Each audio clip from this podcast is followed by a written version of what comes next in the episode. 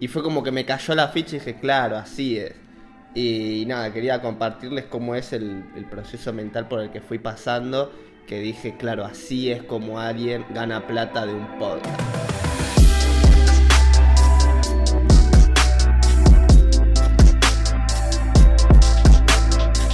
¿Está bien? Pará, pero todavía no. Pero yo quiero Pero ahora. boludo. sincronizar. Eh, hola, bienvenidos y bienvenidas a este momento en el pasado. Mi nombre es Franco Yo soy Pedro. y esto es The Flashback Experience. Toma, amiguito. Ahí estamos, amigo. Bueno, para el episodio de hoy yo quería eh, concluir la historia que quedó inconclusa en el anterior, que fue qué pasó con el cohete chino, ¿viste? Sí, no se habló nada más. No. Bueno, el cohete cayó. Cayó in the water. Uh, sorry, estoy moviendo todo. Em, ahora voy a mostrarles un, un videito.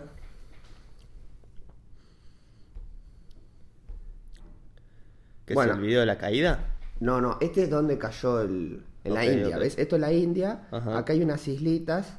Las Malvinas, dice. No, Maldives, boludo. Eh, Dervis es el nombre del cohete, cayó ahí. Ahora hay unos videos de gente que lo filmó. Ahora, el gobierno chino no quiso decir la ubicación exacta. Yo no sé si es porque tiene miedo de que vaya alguien a chorearles pedazos del cohete, ¿ves? Uh, mirá, ahí se ve. Eh, Viste, no sé, no dijeron exactamente dónde cayó. Pero medio que festejaron los chinos de no matamos a nadie. Vos fíjate que si caía en la India, ¿cuánto es la densidad poblacional, poblacional en la India? De, de Tipo, las más altas del mundo. Iba a ser una tremenda catástrofe. Mirá lo que dijo este momia. No, no alcanzaron estándares responsables. Tipo, la NASA lo fue a buscar, lo recontrabardió a los chinos. Dijo, che, loco, está todo mal lo que están haciendo. Ahora, Y cualquier persona que tire proyectiles hacia la Tierra, yo le vos diría lo pensás que para, para toda la gente de la industria aeroespacial se siente como estar jugando a la ruleta rusa con lo que acaba de pasar el cohete. Tipo, yendo a tanta velocidad sin saber dónde va a caer, ¿entendés? Tipo, es como apostar a jugar con la muerte, ¿entendés? No, encima gastar miles de millones de dólares. Bueno, ese es el tema. El, el cohete que usaron es distinto a los que usan en la NASA y en SpaceX. Este, viste que se propulsa y después eso se desprende. Los motores y todo eso queda y en órbita queda el cosa. Bueno, la NASA y SpaceX, que es la empresa de aeroespacial de Elon Musk, hacen que el cohete eh, expulse el motor antes de estar en órbita y aterriza a un lugar donde ya saben dónde va a caer. sí, bueno, En eso lo empezó a hacer Elon Musk Bueno. hace poco. Eh. Estos chabones no, tipo, en órbita desprendió el coso. Lo desprende después. Claro. Ya cuando está en órbita. Pero seguro antes se hacía así. Eso es lo que entendí yo, no sé qué onda. O sea, es el modelo Debris. Antes dije otra cosa. Debris es el modelo de cohete que hace esto. Y dijeron, che, no, está todo mal, no tienen que usar más ese modelo. Ahora, poner una estación espacial en órbita no es tipo un chino se levantó un sábado a la mañana y dijo, ah, sí, hoy voy a poner una nave en el espacio y a la tarde la estaba despegando. O sea, Lleva son proyectos que ocupan billones de dólares y muchísimos meses y años de preparación y ejecución. Claro, claro. Y es muy a largo plazo que se hace esto. China ya tiene programados 10 lanzamientos de estos antes de fin de año, Sí. iguales a este. O sea, yo no sé co- cuáles son las probabilidades de que salga todo como el orto como Tampoco sabemos qué falló. No. Viste, como, como que digan, listo, eso no va a volver a pasar porque ya lo solucionamos. Claro, no sabemos. Pero podría pasar. ¿viste? Así que esa es la, la conclusión. tipo, hay que estar atentos a los chinos que están haciendo esta boludez. Ahora, si la primera misión falló, ¿pueden hacer las otras nueve igual? ¿O se, se retrasan todas y tienen que volver a hacer la primera? ¿Viste? Claro, porque hay una parte de la estación espacial que no llegó. ¿viste? Tienen que volver a empezar. Sí. eh, vamos a ver cómo, cómo evoluciona. No sé. eso. Eso es lo que yo quería concluir. Vos te- te- todavía... Vos podés decir algo ahora. No, no, ya no tengo nada para decir al respecto de Vos este que preparaste, porque esto no lo hablamos, vos preparaste un topic para hablar ahora. Yo preparé un tema. eh, esta semana entendí la monetización de los, de los canales, ya sea de podcast o de cualquier contenido eh, de internet. Y fue como que me cayó la ficha y dije, claro, así es. Y nada, quería compartirles cómo es el, el proceso mental por el que fui pasando, que dije, claro, así es como alguien gana plata de un podcast. ¿Vas a decir cómo vamos a ganar plata de un podcast? No voy a ¿En decir cómo podcast? vamos a ganar plata nosotros de un podcast, porque no es nuestro objetivo ganar plata de este podcast. Pero en el caso en el que decidamos, che, queremos monetizar, ya, ya, ya, ya sé cómo sería, ¿entendés? Pero, Y le vas a decir a alguien que está queriendo hacer un, un podcast cómo hacerlo. Sí, sí, o, o queriendo hacer un podcast o una cuenta de Instagram de, de cualquier cosa, ¿viste? Está o bien, sea, está no, es, bien. no necesariamente un podcast. Mándale. Eh, nosotros, tipo, empezamos este podcast no con la idea de monetizarlo, sino con la idea de dejar un registro eh, eh, que tengamos acceso desde cualquier parte y en cualquier momento para decir, mirá, este día estaba hablando de esto y estaba pasando esto, ¿no? Entonces ya el objetivo del podcast nuestro ya está cumplido. Ajá. Pero yo estuve viendo otros podcasts y dije, y tratando de hacer la ingeniería inversa de cómo carajo hicieron para vivir de eso, porque hay gente que tipo que vive del, Sí. del podcast, ¿viste? Tipo ganan Sí, un montón sí. de guita, No- full time, no, ¿viste? no solo viven de eso, son tipo. eh, muchísima plata hacen el podcast. Claro, no claro. solo vivir de eso. Entonces yo, yo trataba, dije, bueno, ¿qué, qué carajo hacen, no? Bueno, a la, a la conclusión que llegué, y gracias a algunos videos de YouTube, es que el podcast o cualquier contenido, ya sea cuenta de Instagram o canal de YouTube o lo que sea, lo que hace es vender la atención de la gente. Entonces lo que hace es primero cultiva una audiencia, como diciendo, che, miren, eh, a ustedes les gusta esto, les voy a compartir cosas que les gustan, así ustedes como que los atraigo con un imán, digamos. Entonces, una vez que juntan suficiente cantidad de gente de un es una, una- un grupo de personas específico que le gusta determinada, determinado tipo de cosas y se forma como una comunidad, ¿viste? Todos hablamos de esto juntos, ¿viste? Y siempre lo, lo que todos remarcan a la hora de hacer un emprendimiento como este es aportar valor, ¿no? Entonces, como para que la gente venga tipo de forma genuina, ¿no? De que pasó por la puerta y vos le pusiste una bolsa en la cabeza y dijiste, vení, te vas a suscribir a mi canal, ¿entendés? No, No. es tipo, eh, de forma genuina la gente está interesada en lo que vos tenés para contar. ¿no? Entonces una vez que juntás ese grupo de personas, que no tiene que ser una audiencia muy grande, ¿eh? no tiene que ser ni de millones, ni cientos, puede ser, nada, 10 personas. El tema es qué tan específica es esa audiencia qué tan interesada está en vos.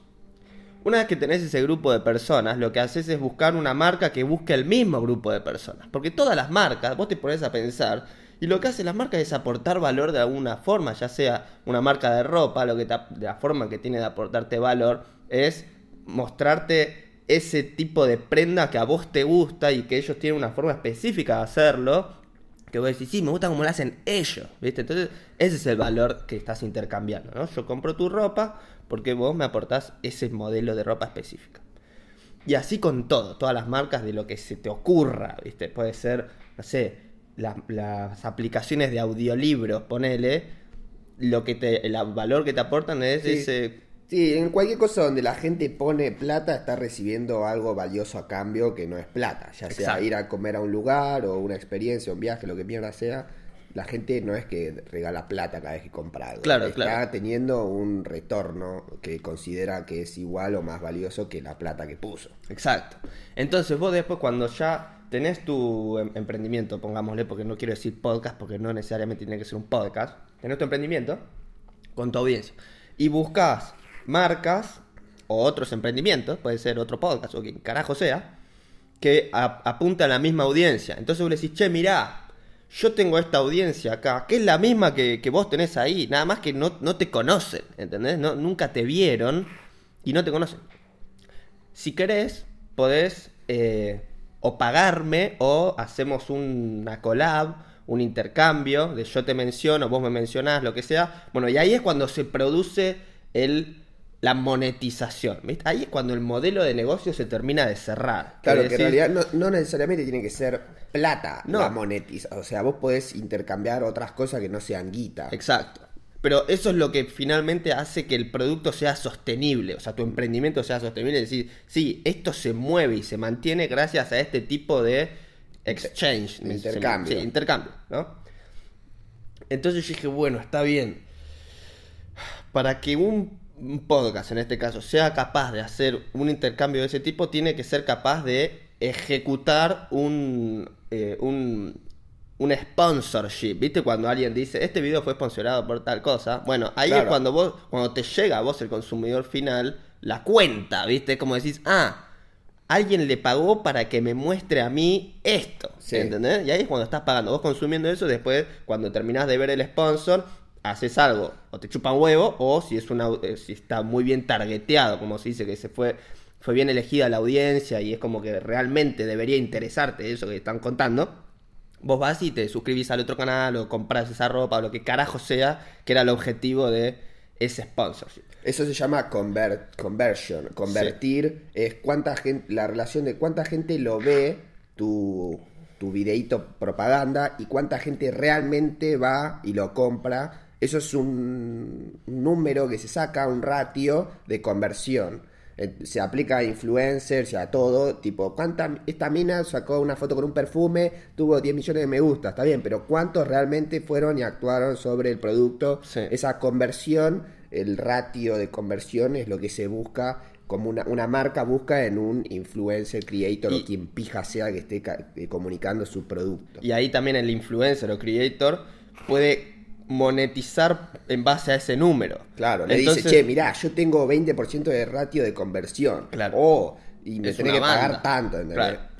En- Eso lo hacen con el código. No, si entras a esta página y pones código de flashback, tenés un 15% de descuento. Entonces, la página sabe cuánta gente entró y usó el código de estos pibes. Claro. ¿Entendés? Entonces, es una forma de demostrar el call to action, que el, el llamado de atención que vos le mandás a la gente, andá y compra esto, qué tan efectivo es. Sí, y ahí queda en evidencia la típica cuenta que hizo sorteos o que hizo follow por follow y todo eso. Entonces juntó un número de audiencia alto, ¿viste? Vos ves el número de seguidores, uh, 40k, ¿viste? Es un montón.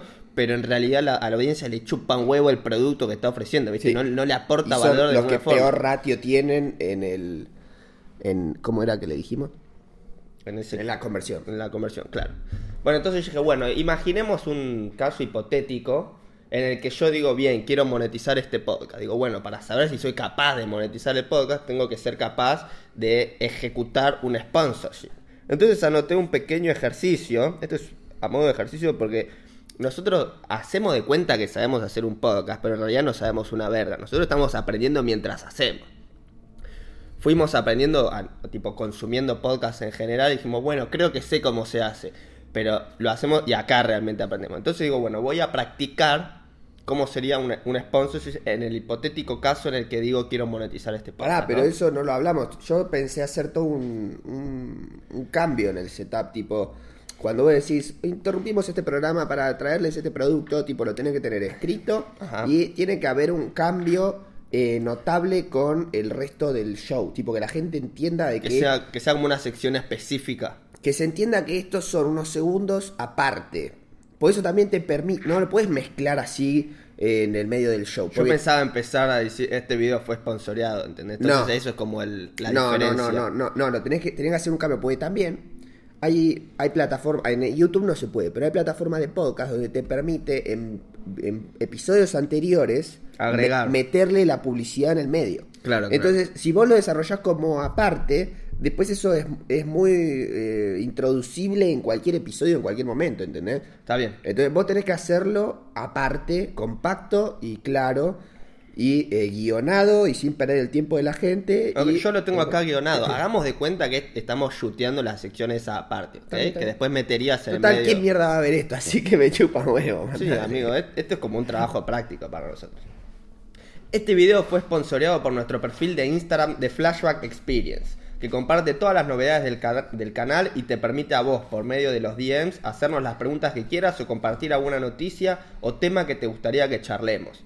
Ya somos cuatro integrantes de esta comunidad y nos gustaría que vos también formes parte. Con el link en la descripción o buscándonos como The Flashback Experience en Instagram, podés sumarte con un simple clic. Y si ya nos seguís y sos de los que le dan like al video, gracias. No seríamos nada sin vos. Somos cuatro, viste, en la comunidad. Es como. Nos empezó a seguir Peter Cabral también. Ah, sí. Sí. Bienvenido, Peter. Hola, Peter. Eh, no, mira, cinco, no seríamos nada sin vos, no me gusta, porque eso no, no lo comparto, bro.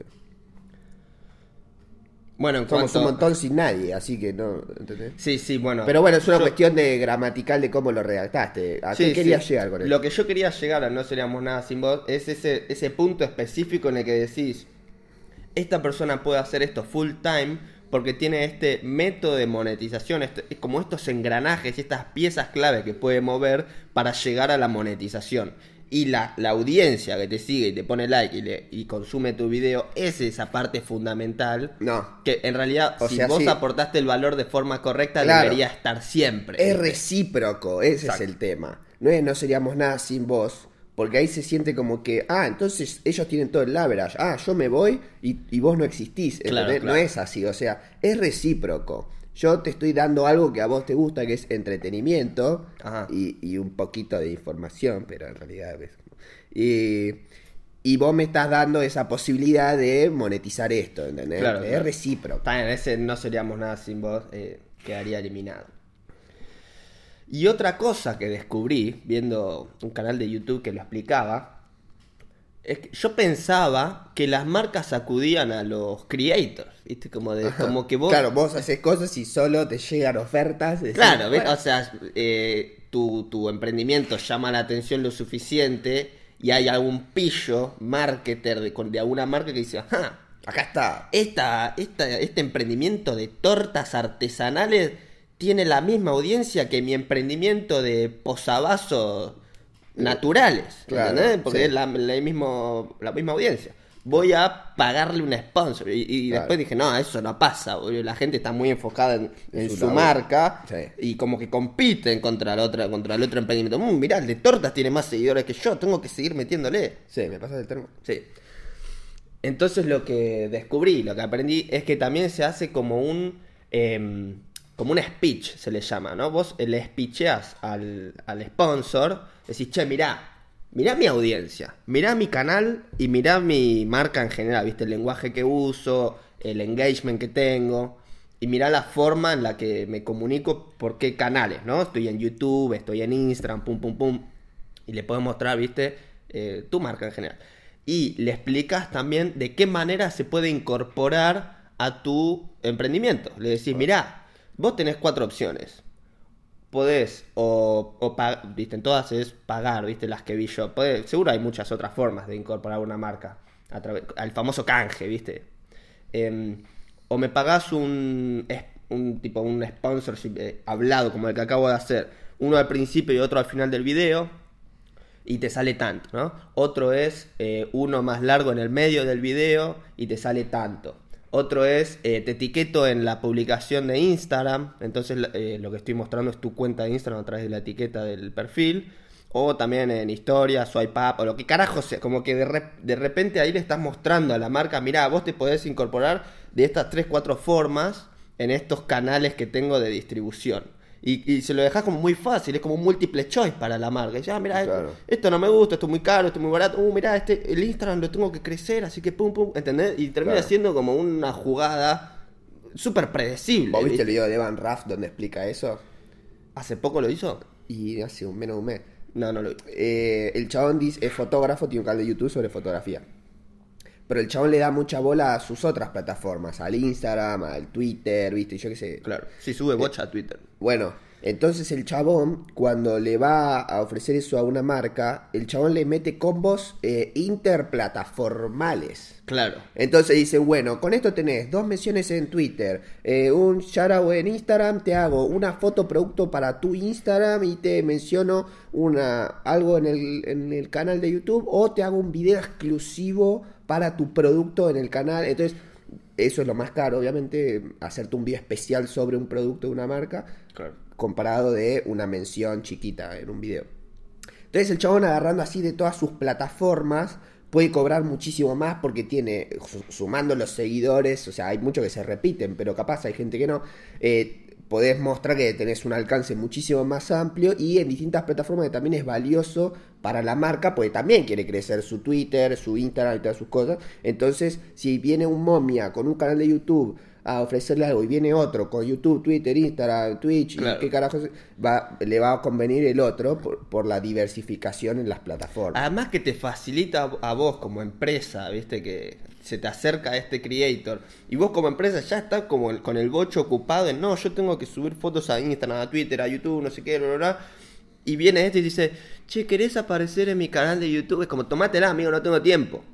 Ahora, viene uno y te dice, che, yo te proporciono contenido para todas tus plataformas, es como que de golpe dice, ah, que yo no hago nada y de repente tengo alcance en todas estas plataformas a la vez, sin, sin mover un dedo, ¿entendés? O, o de última es, no muevo un dedo y te pago, o hago lo mismo a favor tuyo. Sí, se Yo tengo entendió. más, ¿entendés? ¿Hay algo más de esto que querías explicar? No, no, es- eso es todo para cerrar. Otra cosa que me, me causa gracia es como una paradoja que se genera cuando yo escucho un canal que te explica este tipo de cosas de cómo monetizan.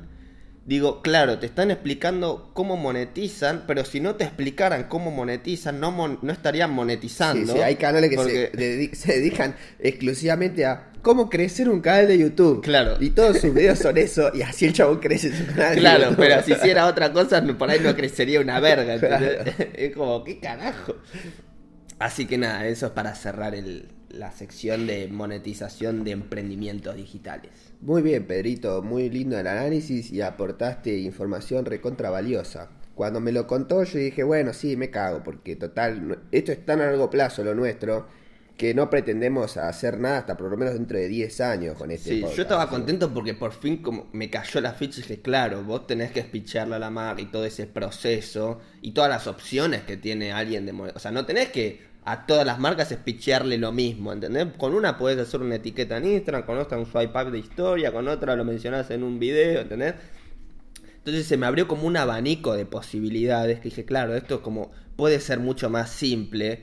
Porque vos escuchás la palabra sponsor, ¿viste? Tengo que conseguir un sponsor y es como, ¿quién carajo le va a interesar pagar por porque yo muestre algo en el canal, ¿viste? Y no tiene que ser exclusivamente mostrado en el canal. Así que nada, se me simplificó eso y quería compartirlo.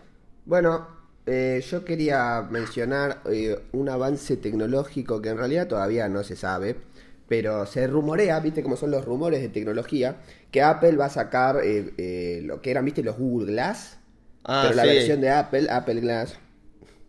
Tiraron 2021 entre marzo y junio. no Eso lo qué. dijeron antes de la pandemia igual.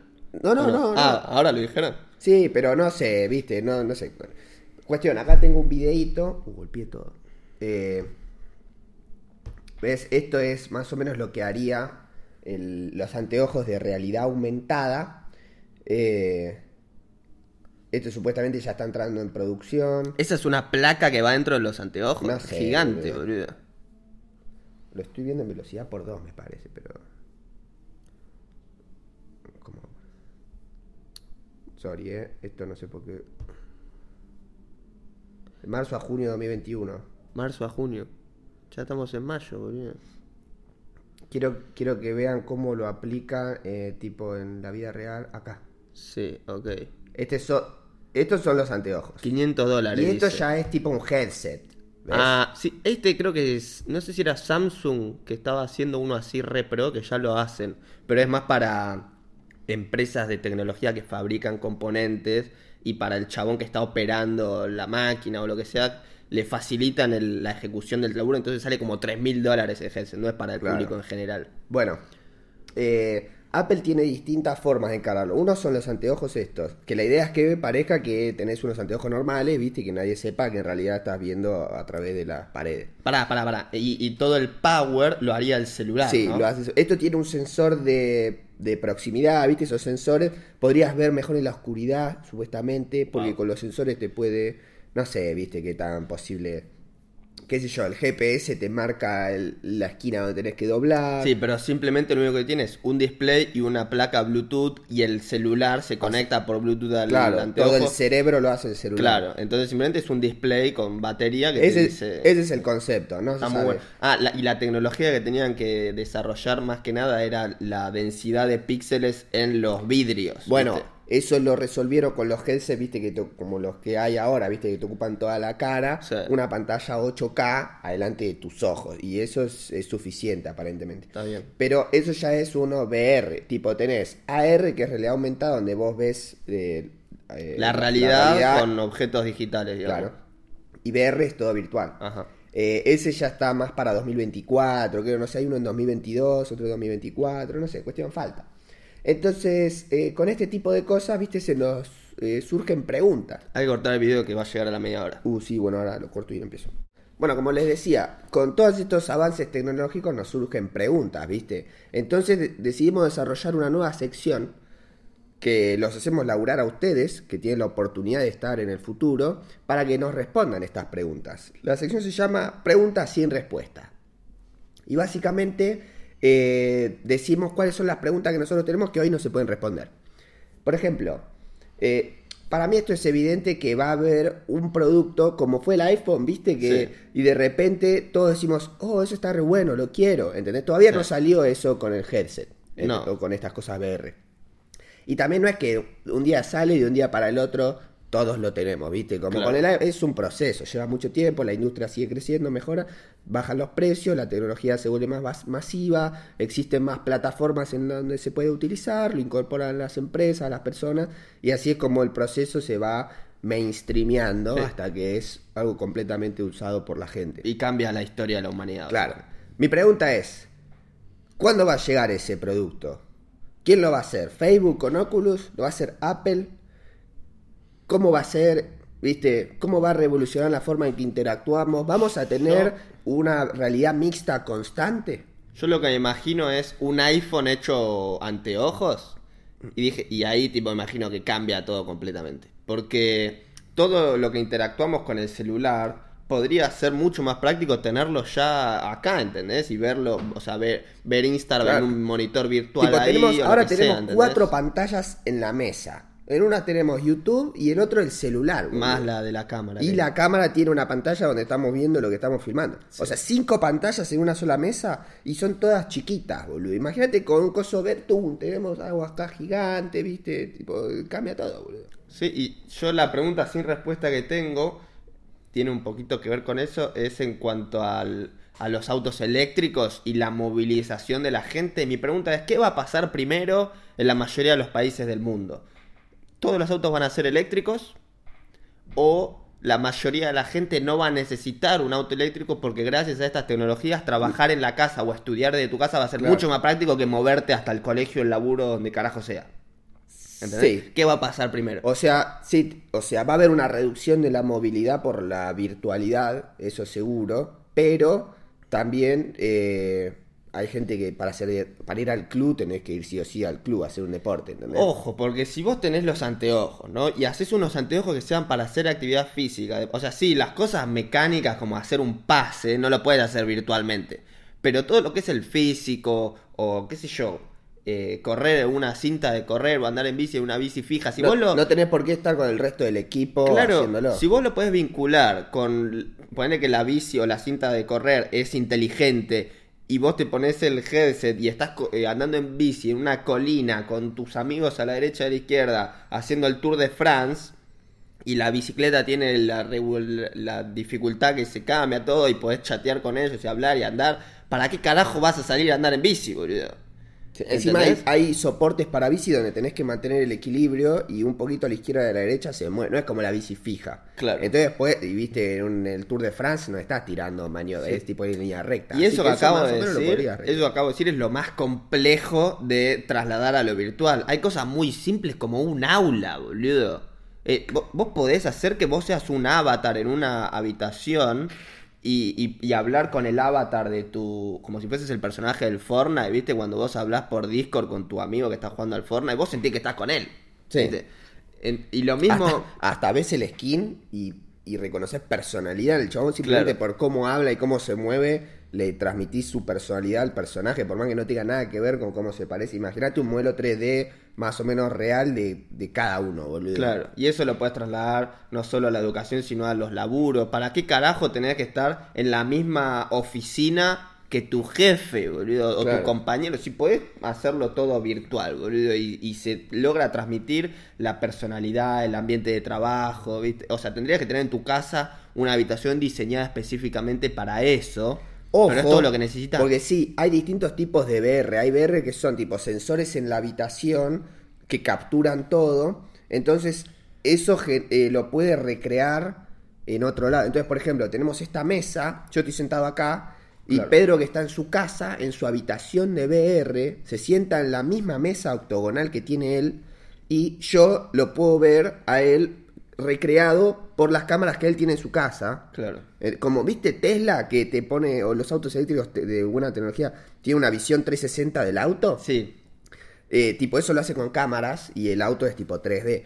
Cuestión, se puede recrear eso. Entonces yo estoy con el, el headset y lo veo él sentado al lado mío como si lo estuviera viendo porque él está siendo filmado 360. Claro. ¿Entendés? Y recrean todos mis movimientos y mis gestos. Claro, para eso en tu casa tenés que tener una habitación de VR.